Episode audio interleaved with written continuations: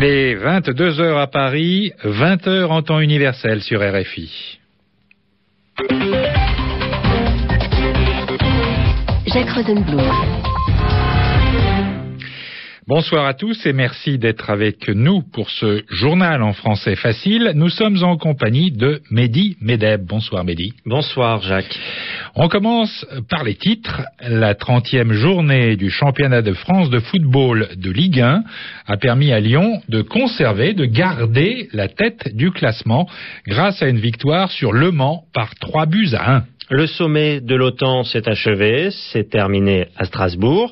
L'OTAN a montré un front uni sur le dossier afghan. C'est le principal défi de l'organisation atlantique. Enfin, de violentes manifestations ont eu lieu en marge du sommet. Plusieurs bâtiments ont été incendiés ou pillés par des centaines de casseurs. Le journal en français facile. Et on commence par une page sportive avec le début de la 30e journée du championnat de France de football de Ligue 1 qui compte au total 38 journées. La soirée de football est marquée par plusieurs confrontations, plusieurs duels. Parmi ces matchs, l'un des plus attendus était celui qui a opposé Le Mans à Lyon. Pour la première fois depuis longtemps, en effet, cette année, euh, le championnat était plus ouvert que d'habitude. Lyon, qui a déjà remporté, gagné sept fois le championnat, semblait en difficulté mais il l'a emporté contre Le Mans par trois buts à un, grâce notamment à un doublé de Benzema. Ce deuxième succès consécutif d'affilée de Lyon lui permet de conserver la tête du classement devant Bordeaux et devant Marseille, Marseille qui jouera demain face à Saint-Étienne. Un sommet de l'OTAN avait lieu aujourd'hui à Strasbourg, à la frontière entre la France et l'Allemagne. C'était le sommet du 60e anniversaire de cette organisation. L'organisation du traité de l'Atlantique Nord est née en 1949 au début de la guerre froide, elle réunissait les États, les États-Unis et le Canada d'un côté et les pays de l'Europe de l'Ouest de l'autre. Son objet, son but était de s'opposer à l'Union soviétique et à ses satellites de l'Europe de l'Est. La guerre froide a pris fin il y a 20 ans avec la chute du mur de Berlin. Les pays de l'Europe de l'Est, enfin débarrassés de la tutelle encombrante de l'Union soviétique, ont rejoint l'OTAN Autrement dit, l'Alliance Atlantique les uns après les autres. Et puis après le 11 septembre 2001, c'est-à-dire l'attaque d'Al-Qaïda contre les États-Unis, l'OTAN a reçu de nouvelles missions, Jacques. Oui, ces missions se sont en effet élargies géographiquement puisque l'OTAN intervient depuis huit ans en Afghanistan. Alors, le sommet de Strasbourg avait bien sûr comme sujet principal cette intervention en Afghanistan. Ce sommet a également été l'occasion d'accueillir deux nouveaux membres, l'Almanie et la Croatie.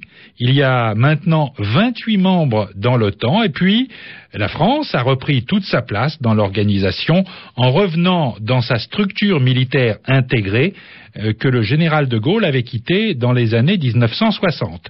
Je vous propose d'écouter le secrétaire général de l'OTAN, le néerlandais Jaap de Hoop Scheffer, tirer le bilan de ce sommet de Strasbourg. Ce sommet a marqué plusieurs étapes importantes. D'abord, l'Albanie et la Croatie ont pris place autour de la table de l'OTAN, assumant les avantages et les responsabilités que comporte l'adhésion. La France reprend toute sa place au sein de l'OTAN pour le plus grand avantage de l'Alliance et aussi, je pense, de l'Union européenne. Messieurs, dames, l'OTAN entre dans sa 61e année et elle se porte bien. Mais ce sommet était aussi une réunion de travail. L'Alliance a aujourd'hui, comme à l'avenir, des questions importantes à traiter. Et nous avons pris des décisions importantes sur le défi le plus immédiat pour l'OTAN. Et c'est bien l'Afghanistan. Nous avons parlé stratégie et je peux vous dire que cette alliance est unie sur la nécessité d'une approche globale, sur la nécessité d'une approche régionale, d'un renforcement du leadership afghan, d'un plus grand effort du secteur civil et d'un engagement ferme s'inscrivant dans la durée. Et nous mettons des ressources au service de cette stratégie. Les propos, le discours de Yap de Hop Scheffer euh, ont été recueillis à Strasbourg par Anne Corpet, l'une de nos envoyées spéciales. Un nouveau secrétaire euh, général de l'OTAN a été nommé à la tête de l'organisation. Il s'appelle Anders Fogh Rasmussen. Il était jusqu'à aujourd'hui le Premier ministre du Danemark. Sa nomination n'a pas été facile à obtenir. L'un des pays de l'OTAN s'y opposait. Il s'agit de la Turquie. Anders Fogh Rasmussen est en effet considéré dans certains pays musulmans comme le responsable de l'affaire des caricatures de Mahomet, une affaire qui avait fait grand bruit il y a quatre ans. Et puis, en marge du sommet de l'OTAN, il y a eu de violentes manifestations à Strasbourg. Il y a un certain nombre de conférences internationales qui suscitent systématiquement des manifestations et les sommets de l'OTAN en sont une. Un, groupe de militants, d'activistes radicaux anticapitalistes a provoqué des violences. Il y a eu des pillages et des incendies. Un poste de police inoccupé, un hôtel, une pharmacie et même une chapelle ont été la cible des casseurs. Il y a eu quatre blessés du côté des forces de l'ordre. À Strasbourg, c'est Delphine Martin qui nous raconte. Happy birthday, NATO! An economic disaster! À part ces manifestants allemands déguisés en clowns, le cortège n'avait pas vraiment le sourire. D'abord parce qu'avant le début de la manifestation, plusieurs groupes violents ont mis le feu à des bâtiments et notamment à un hôtel. Kamel, un voisin, a tout vu. Il est dépité. En fait, c'est des gens qui sont allés au kilo, ont cassé directement. Après la casse, ça a pris feu. Puisqu'ils étaient très bien organisés. Lorsque le cortège se met en marche, c'est l'amertume qui domine. Francesco, un quinquagénaire italien, regrette toute cette violence. Je n'aime pas qu'ils soient conflictuels à ce point-là, parce que les manifestations essentielles, ils sont pacifiques pour avoir 6 milliards et 300 millions de personnes, parce que c'est les personnes qui comptent, pas la police. Finalement, c'est la débâcle et de nombreux manifestants veulent partir, mais les forces de l'ordre encerclent la zone et empêchent toute sortie du secteur, de quoi faire enrager ce couple venu du nord de la France. Bah nous, on veut récupérer notre voiture à la, à la gare, il n'y a pas moyen de repartir. euh, On est carrément bloqué, on nous a déportés carrément vers une zone industrielle. Et en plus, on nous demande notre carte d'identité pour passer. Qu'il fallait qu'on rentre les dra- ranger les drapeaux. Alors, où est la démocratie maintenant? On n'est quand même pas des terroristes, si c'est ça l'OTAN. euh. Delphine Martin, Strasbourg, RFI. On retrouve maintenant Yvan Amar. Comme tous les samedis, notre excellent confrère nous propose son mot de la semaine et aujourd'hui c'est le mot émergent.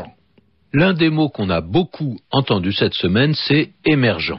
À propos du sommet du G20 qui réunissait non seulement les grandes puissances mondiales, les plus importants parmi les pays riches, mais aussi une dizaine, un peu plus je crois, de pays émergents.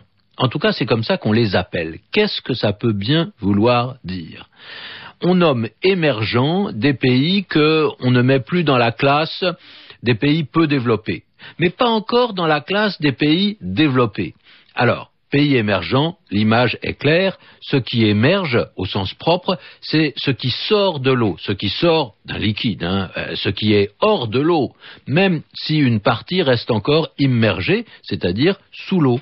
On voit bien l'idée, hein, c'est qu'on monte et en même temps qu'on ne se noie pas, qu'on n'a pas, comme on dit, la tête sous l'eau. Alors, au sens propre, les pays émergents sont les pays qui sont, comme on dit, en train de s'en sortir, avec ce schéma général qui représente les pays les plus pauvres comme étant en dessous et les plus riches comme étant au-dessus. Alors bien sûr, c'est un point de vue très économique de voir ainsi les choses, avec d'ailleurs une analyse économique de ces pays. On appelle pays émergents ceux où le revenu moyen des habitants est inférieur au revenu des habitants des pays développés, mais ceux qui ont une progression plus forte que dans les pays développés. Mais enfin, tout de même, on a bien l'impression que c'est un vocabulaire inventé dans les pays riches pour désigner les pays plus pauvres, avec une sorte de condescendance, c'est-à-dire de supériorité, même si c'est une supériorité bienveillante. hein, le mot émergent est très politiquement correct. On termine, euh, Jacques, par une bonne nouvelle. Oui, une cinquantaine de musées et une centaine de monuments nationaux comme le Louvre, Versailles ou le Mont Saint-Michel sont devenus gratuits depuis aujourd'hui pour les jeunes, les jeunes Français et les jeunes Européens de moins de 26 ans. Euh, C'est sur cette excellente nouvelle que se referme maintenant ce journal en français facile. Merci Mehdi et à demain.